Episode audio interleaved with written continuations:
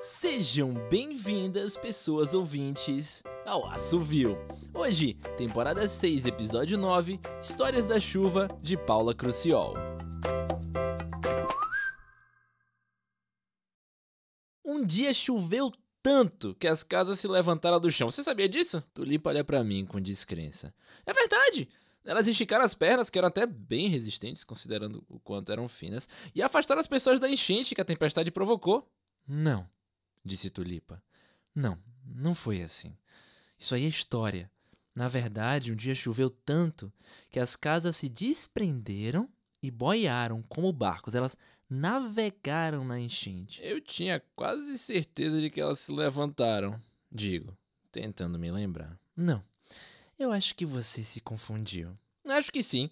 Talvez porque eu saiba coisas demais sobre a chuva. Fechei as janelas do carro, percebendo que as nuvens escuras lá em cima finalmente começavam a descarregar água sobre a estrada. Você sabe coisas demais sobre a chuva? Disse Tulipa, olhando as gotas batendo no vidro.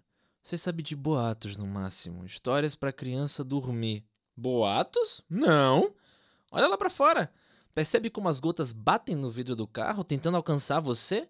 Elas caem lá de cima e tentam te alcançar.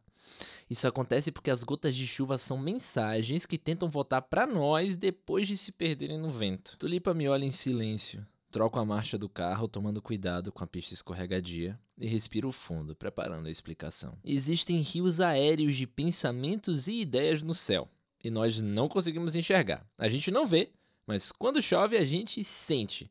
Então, quando chove, as ideias saem dos rios lá em cima, onde elas ficam acumuladas, e descem para nos alcançar. Hum. Eu sinto a chuva, certo. Mas ideias? Pensamentos nas gotas?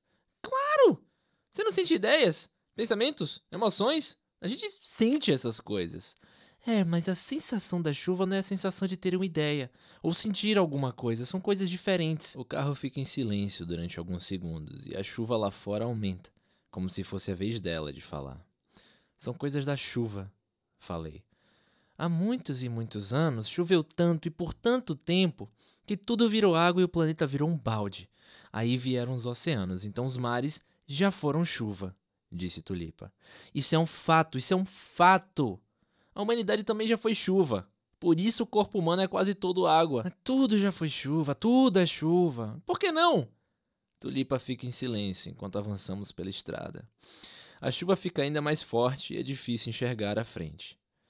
Bem, uma vez disseram que raios não caem no chão. Na verdade, eles vão de baixo para cima, do chão para as nuvens. Retoma a conversa. Essa não é a coisa mais maluca que você já ouviu? Se os raios não caem, então eu poderia muito bem dizer que a chuva também não, que ela também vai de baixo para cima. Mas a chuva vai de baixo para cima, diz Tulipa. Quando a água evapora, ela sobe. Tiro os olhos da estrada e olho para a garota. Quando volto meu olhar para frente, não vejo mais a chuva.